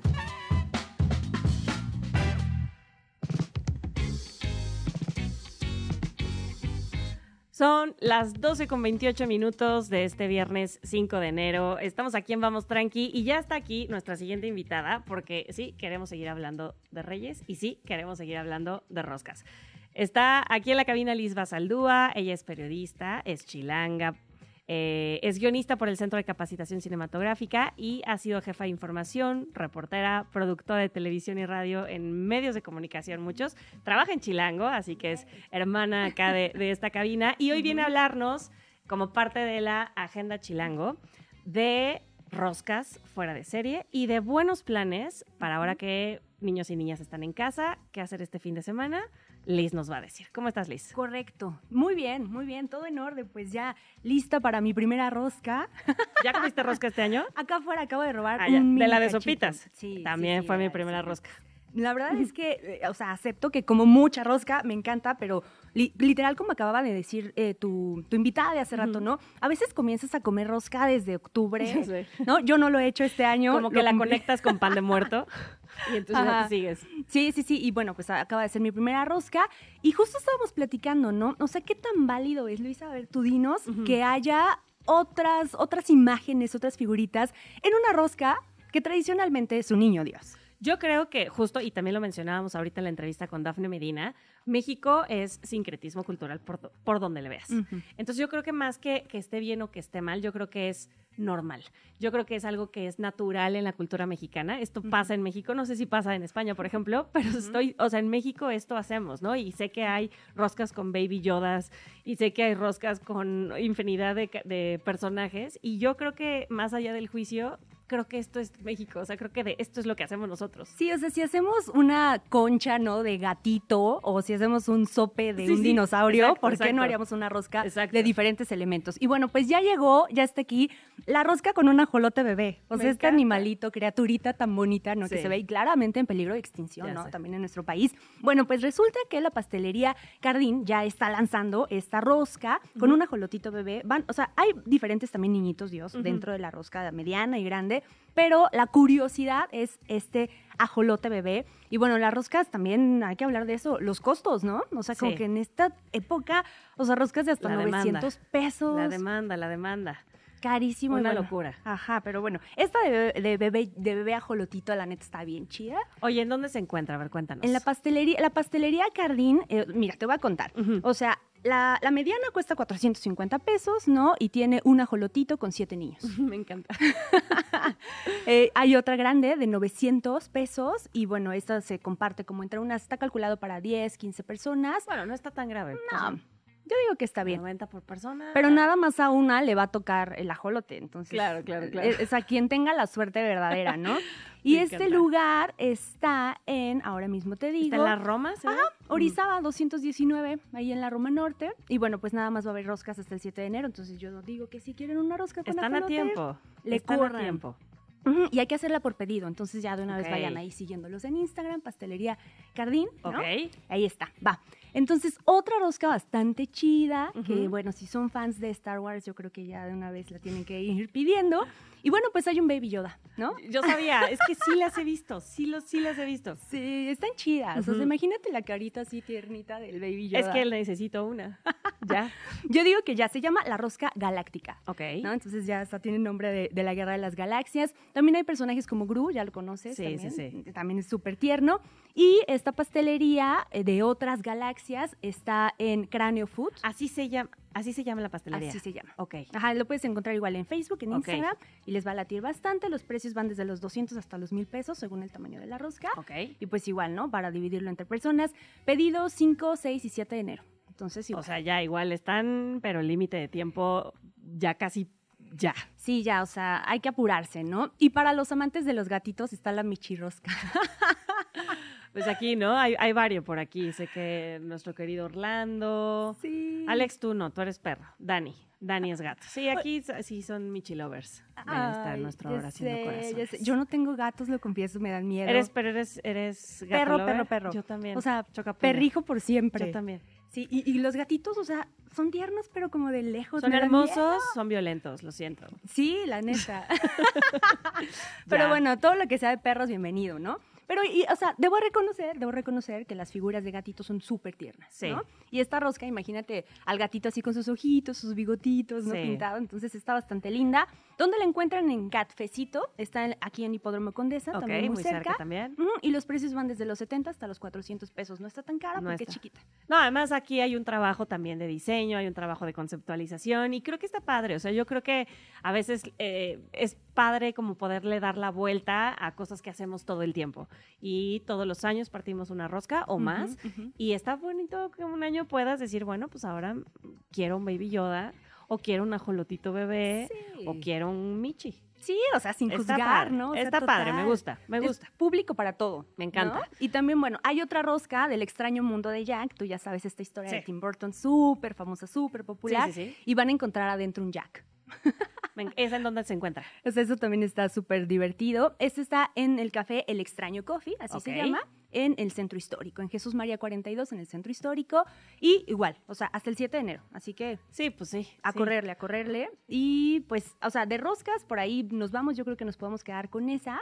Está Están muy bien, porque chidas. además hay varias zonas, hay varios precios, hay varios conceptos, o sea, creo que abarcaste muy bien este, varias necesidades. Me encanta, pero un tema importante que queremos platicar contigo es que este fin de semana, pues niñas y niños están en casa y además están con juguetes nuevos, pero eso no significa que haya que quedarse encerrados en casa. Entonces nos traes eh, recomendaciones de qué hacer este fin de semana. Justo, hay tres planes súper chidos para hacer este fin de semana y sobre todo también, o sea, sí irnos con los peques, que eso está súper padre, pues para acompañarlos y jugar un rato con ellos, pero también para tu niño interior, ¿no? Claro. Como que de repente, o sea, tener, no queremos decir nuestra edad, Luisa, Yo tengo 24. obvio, pero ya, o sea, después de los 25, ya, ya, nos- ya, ya pesa, ya pesa, sí, ya pesa. Oye, pero también nosotras, las grandes, ¿no? Sí. Los grandes nos merecemos espacios padres. Sí, divertidos y que no todo sea, ya sabes que la diversión de adulto ya luego se limita a puro vicio, ¿no? Y que más bien está padre de saber Ajá. que puedes divertirte, este, pues como niño, ¿no? Sí, y o sea, Kinesis es un lugar, no seguro ya has escuchado Sí, de por él y visto TikToks, ¿no? Sí. De cosas súper atrevidas, o sea, una bicicleta, andar en un en una línea, literalmente Sí. en una bicicleta a 10 metros de altura. Es una locura, Luisa. Sí. Yo ya fui y me subí y de verdad, o sea, dar o sea, pedalear por primera vez fue muy difícil. Oye, es un espacio muy grande además, ¿no? O sea, tienen un montón de actividades. Es que se divide en Kinesis Fun, ¿no? Y esto es justo para divertirnos, hay trampolines, muros para escalar, em, pues toboganes igual de 10 metros de altura, casi casi sientes que estás volando, ¿no? Muchas veces, pero bueno, sí estás súper protegido con arnés, entonces Sí. no hay que tener Todo tanto seguro. miedo. Sí, sí, sí, todo súper seguro. Y también está el área ahí mismo para hacer ejercicio. Entonces, o sea, la idea de este lugar es que mientras te diviertes, estás quemando calorías, ¿no? O sea, hasta para agarrar agua, hay un, hay, o sea, tú puedes llevar tu bote, tienes que estar pedaleando en una bici para que te salga gota por gota de agua. Pues ahí está, para, para la tragadera de fin de año me parece un gran plan Sí, de primer sí. fin de semana de, de 2024, ir a Sí. moverse un poquito, ¿no? Sí, se echan la última rosca y ya se Me lanzan encanta. de kinesis para activarse. Y bueno, pues ahí entran chiquitos, o sea, peques, peques, peques, y se van a divertir. Creo que a veces los niños nos enseñan a ser más valientes y más atrevidos. Y nosotros como adultos, pues ya también tenemos muchos miedos. Este lugar es para romper miedos y para ser súper valiente. Claro. Y además hay actividades no tan atrevidas como una alberca de pelotas, trampolines, para brincar con los chicos. Está Ujú. súper padre. ¿Qué otro reco nos traes? Otra recomendación es Doncella Café. En este Ujú. lugar confieso que me volví loca porque soy muy fan de Disney. Yo también, yo también. Entonces, o sea, imagina que te sirvan así. Bueno, primero entras y hay un espacio como dedicado a la sirenita, otro para la bella y la bestia, otro a Aladdin, Ok, Mulan, ok. ¿no? Entonces tú eliges en dónde te quieres sentar. Y todos los platillos tienen de alguna ¿Dónde manera. te sentaste tú? Ay, en Bella y la Bestia. Ya. Me yo encanta. está- yo creo que hubiera escogido Sirenita. Sí, también está súper bonito, también fui ahí. Y entonces, o sea, te dan platillos muy similares en Ujú. construcción, en diseño, o sea, es una obra de arte, ¿no? Lo que también hacen los chefs y reposteros de nuestro país. Sí. Eh, y bueno, pues todo, todo está similar a las películas. Hay, peli hay, hay música de Disney todo el tiempo, entonces de verdad te sientes como en otro plano, o sea, literal en Disney. Me ¿no? encanta. Entonces ese plan es súper bueno. Yo les recomiendo que vayan, la van a ¿Y pasar qué muy Ir a comer, a tomar un café. O sea, si hay, te puedes ir a sentar con hambre y bien. Sí, sí, sí. O sea, venden baguettes, tortas, crepas, em, waffles y frappés a montones, Perfecto. ¿no? Súper espectaculares. Ok. Entonces, súper sí, vayan, está en Ezequiel Monte 73, en la colonia Tabacalera, en la alcaldía Cuauhtémoc, de martes a viernes y también los sábados y los domingos, de 12 a 9 de la noche. Ok. Entonces, está bastante chido ese lugar. Vayan, también los peques obviamente la van a pasar increíble y es un spot perfecto para fotitos para el Instagram. o Ok. sea, Instagramable 100%. Perfecto. eso sí. Y otro lugar es Infinity Comics. Este lugar, eh, bueno, si eres fan de Marvel, de los, de los superhéroes y demás, este lugar completamente es para ti. Ok. Y justamente todos los platillos en este espacio se inspiran en lo que alguna vez o, o escucharon los creadores, porque son súper jóvenes, súper emprendedores, en estas películas. Ok. O sea, por ejemplo, seguro viste Deadpool. Sí, claro. Y eh, Deadpool siempre se refiere a las chimichangas, ¿no? Sí. Y las ama y tal. Bueno, en este lugar, ellos crearon el concepto de las chimichangas, o sea, li- literal lo materializaron. Entonces vas a ir a comer una Qué chimichangas cool. de Deadpool, ¿no? Ajá. O una hamburguesa como al estilo Batman y con el queso lo cortan así como la figurita de Batman y todo. Entonces está bastante ¿Ese en dónde está? Este está en, déjame te lo digo de una vez. Aquí estoy viendo Casa Ah, del. Obrero Mundial. Ah, sí, Casa, Casa del Obrero Mundial. Mundial. Y está bien padre, o sea, es un espacio súper chiquito. Lo construyeron unos chavos de 26 años. O sea, en Me todo gusta. esto... Emprendedores jóvenes, Ujú. creativos. En todo esto me he dado cuenta que hay chicos súper emprendedores en nuestro país y que dicen, me gusta esto, lo voy a levantar. Y la verdad es que lo hacen muy, muy bien, ¿no? Y bueno, como dices, está en Casa Obrero Mundial 668 en Atenor Salas, ahí en la Benito Juárez. Y, o sea, te gastas desde 50 pesos. O sea, hay un Accesible, 50. perfecto. Me encanta, Liz. Tienes que regresar a cabina porque la verdad es que nos encanta hablar de lo viva que siempre está la Ciudad de México. Eh, incluso en, en- apenas platicábamos en otros espacios, el primero de enero había cosas que hacer, el primer fin de semana hay cosas que hacer, la ciudad nunca está muerta, a lo mejor el tráfico hace que piensen que sí, pero no, no está muerta, para bien. Así que Liz, muchas gracias por haber venido, tienes que regresar para que nos cuentes más cosas interesantes que hacer en la Ciudad de México. Con, con gusto, claro que sí. Mira, ya están diciendo todos que sí, que tienes que vengas diario, dice Orlando. Va, y los invito, ¿no? La próxima Sí, vez que me vaya a invítanos. comer algo rico. Sí, seguro que sí, Liz. Muchas, Va. muchas gracias por acompañarnos. Ten bonito año. Vamos a escuchar una rola antes de recibir a nuestra última invitada del día.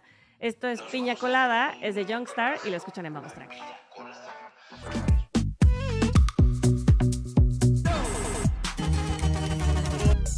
Algo tranqui con esa mi pavo.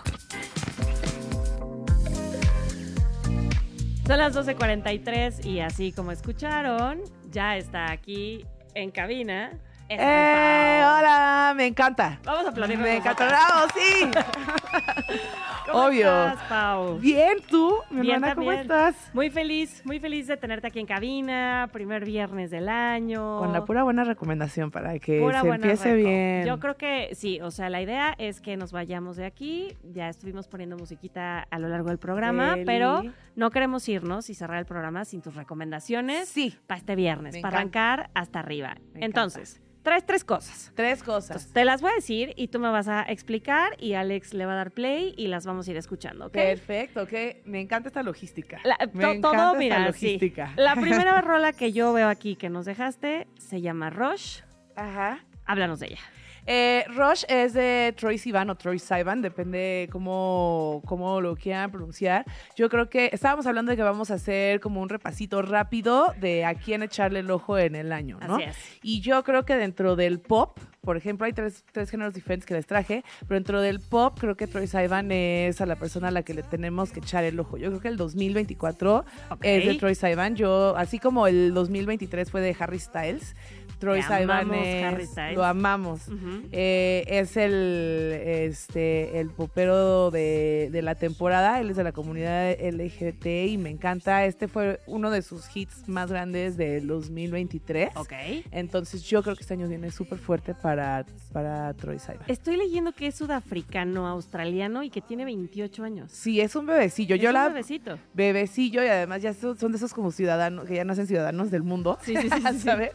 Y además él también, eh, bueno, cuando yo lo conocí fue cuando hizo de que su debut actoral en la muy no tan bien recibida The Idol, Ajá, ¿no? ajá. la serie de, de The Weeknd, Sí. que bueno, pues él ¿A ti te gustó? bien. No, no, pero luego sabes que vi una serie de cómo se hicieron líderes de, de- de sectas. Ajá, ajá. Y está basada en justo cómo Claro. Charles Manson empezó su secta. Sí. No, que era justo Tiene afianzándose y viviendo en la casa de uno de los Beach Boys. Claro. Mal realizada, pero o sea, por ahí no estaba como tan... ¿Sabes qué es lo peor? Que la terminé de ver toda. O Yo- sea, no podía dejar de verla. Yo decía, esto no me está gustando y le daba next. Sí, o sea, como- y veía el siguiente como episodio. Que te da cringe y dices, "Ay, es como, como el barco que ves que se está hundiendo, pero dices, güey, no puedo dejar de No ver. puedo dejarlo, No puedo es el dejar de barco, ver ya está. encallarlo. O sea, ya, pues mira, uno tiene que ver para poder decir Eso después, me pasó. chica. Pero bueno, esto entonces es Rush. Ajá. Recuérdame la pronunciación, Troy. Sivan, o Saivan, Sivan. Sivan. A ver, vamos a darle una escuchadita. Justo. Súbele, mi Alex. Dale, dale. Esto fue Rush. Suena bien, Pau. Bien, Me gusta, me me gusta. encanta. Lo traes. Me encanta, me encanta. Y además creo que es en este o en el, en el video del otro sentido de este que sale él eh, con un traje así como de bola disco. Ok. Que además es carísimo, creo que es de Gucci. O sea, ¿sabes? Pero está, o sea, también todos los que tienen esa como fantasía de ser una bola disco como Claro, yo. Muy, muy, muy, muy común, según Así, yo. ¿no? Muy ¿De así. qué estás hablando, Lo Paulina? más normal. O sea, es que tú nunca te levantaste Jamás. así de que un sábado dijiste, ay, ¿qué hace una bola disco? Claro. ¿Qué son estas?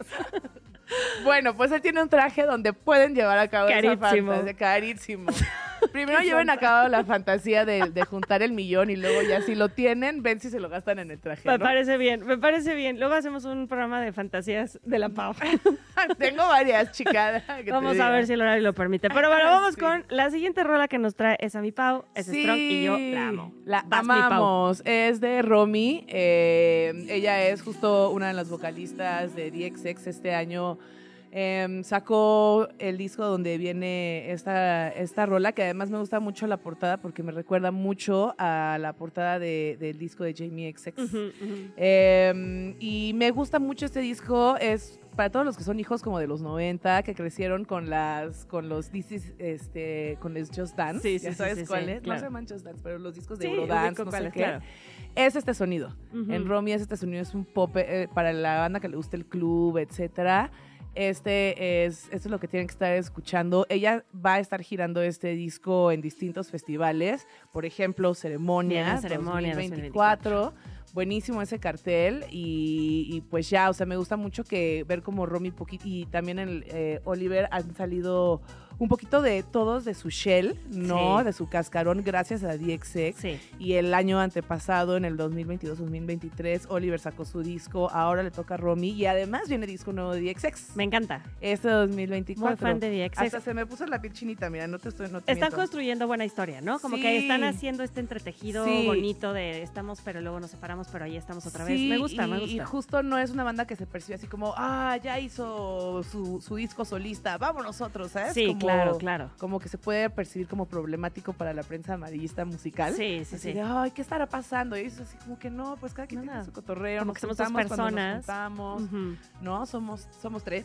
Este, y, y lo están haciendo súper bien. Y me gusta porque a pesar de que nadie está tratando de descubrir el hilo negro, todos están como muy parecidos y muy cercanos al sonido de DXX, ¿no? Esta cosa muy londinense, muy cluber, pero cada quien tiene su personalidad.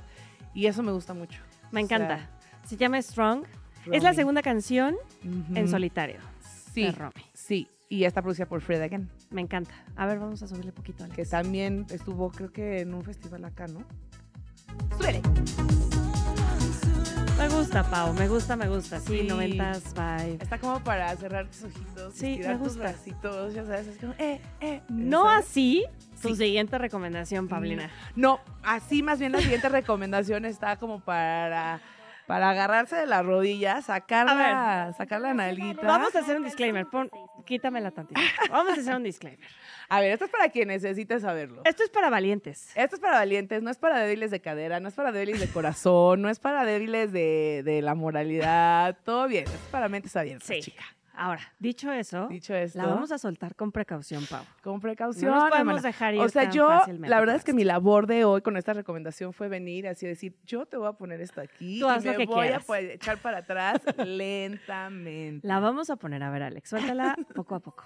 Estás llamando a la línea del perreo. Esto es línea del Para perreo. llamadas internacionales, marca el 569.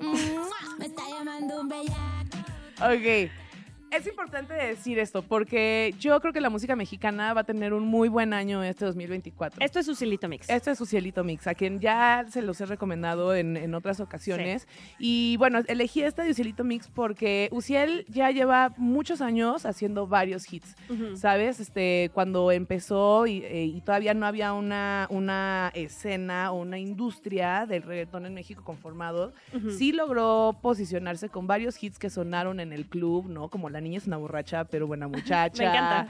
¿Sabes? Este... Yo no soy nada fan de Ucelito, pero esa canción me gusta. de una u otra forma te habla. ¿no? Dijiste, ah, me pegó. Cuando él dijo, cuando Michael G dijo eso, lo sentí. Yo lo sentí, sí. Y lo que pasa es que lo que tiene Uciel es que además de que es un muy, muy, muy, muy, muy buen productor, él ha estado colaborando con las voces que hoy también están pegando muchísimo en el reggaetón mexicano con los morros y con la banda que le gusta como el género urbano, ¿no? Sí. Desde el bogueto, muy discutido, el Danny Flow, ¿sabes? Ujú. Que en algún momento estaría bueno platicar del Danny Flow, ¿no? Pero es un cuate que, pues como sea, está haciendo muchísimas cosas y está como muy en boca de todos. Ujú. La Yerimoa, que es la voz femenina, y siento de pronto que está haciendo una labor que en algún momento pues Toy Selecta pudo hacer hace muchísimos años dentro del hip hop, dentro del rap y un poco también dentro de la cumbia, ¿no? Porque el Toy también, y también un poco al principio del reggaetón, o sea, cuando el reggaetón no era reggaetón en México. Sí. Y, y Uciel, eso es lo que tiene, es un gran productor. Si tú le quitas todas las voces a, a los tracks y te quedas escuchando nada más la música, es un gran track en cuanto a producción, ¿sabes? Y creo que se necesita como un muy buen ojo, un muy buen oído para saber, en el reggaetón sobre todo, quién sí es Quién sí un- produce. un, buen talento, Claro. quién sí se sabe echar unas buenas barras y unos buenos flows y quién nada más está diciendo pura tontería, porque es fácil, es Sí. fácil como, como perder esa línea. Y Uciel Claro. lo hace súper bien. ¿Sabes? Candela Music, que es su sello, es, es y será también uno de los, de los este, sellos de reggaetón como muy importantes y referencia. Ahorita el Bogueto y el Danny Flow pues están haciendo con cosas con personas como Kevin Roland, ¿no? Que también es muy famoso. Y, y, por ejemplo, J Balvin ya ha hablado, o eh, hace unas semanas ha hablado mucho del reggaetón mexicano.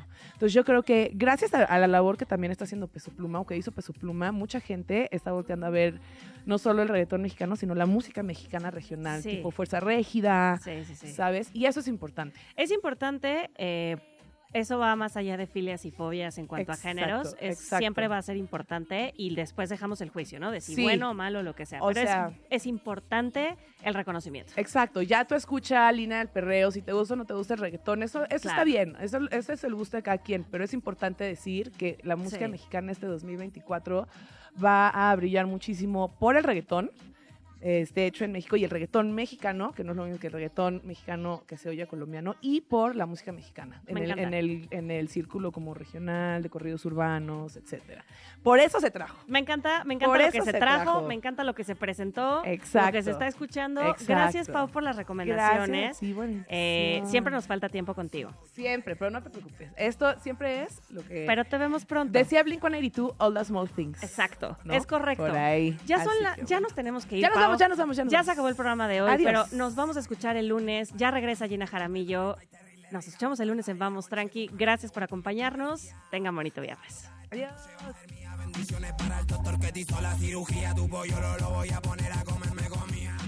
Ya nos vamos. Pero nos escuchamos la próxima semana aquí, en tu oasis favorito de las mañanas. Vamos tranqui. Con Gina Jaramillo, en Radio Chilango.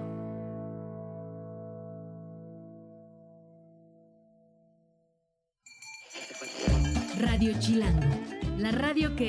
Viene, viene, ¿eh?